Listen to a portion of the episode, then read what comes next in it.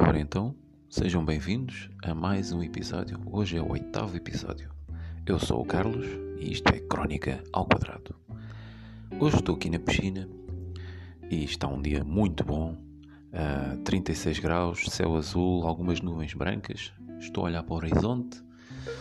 Uh, aqueles meus pensamentos profundos. Gostava que vocês estivessem aqui comigo, dentro d'água, a falarmos, a trocarmos experiências, memórias, pensamentos, o que fosse gostava de saber uh, quem é que me ouve e quais as razões por isso. Uh, não tenho assim um tema bastante definido, é mesmo de cabeça. E, no entanto, eu vi esta semana uma, um, texto, um post de um senhor chamado Gary Vee, que é uma pessoa que eu acompanho bastante. E lá ele estava a explicar porque é que nós não devemos defender de tudo, de todos os males, os nossos filhos. Ou seja, devemos deixá-los cair, que é para eles aprenderem a levantar-se.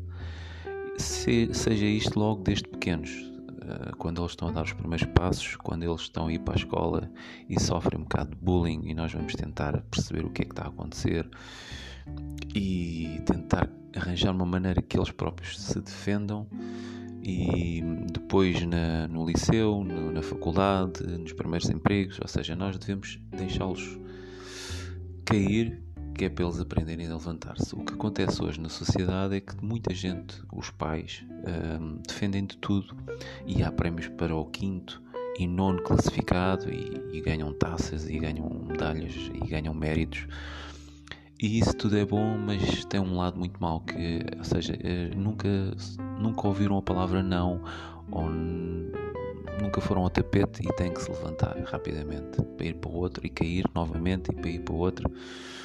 Portanto, o exemplo que ele dá é perfeito. Ele falou tipo, vocês vejam os animais que estão no jardim zoológico.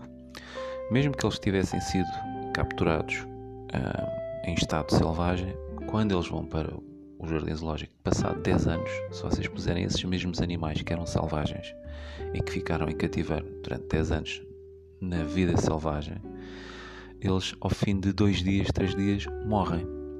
Porque não há ninguém a dar de comida, não há ninguém a tirar fotografias, não há ninguém a dizer, ah, é tão bonito.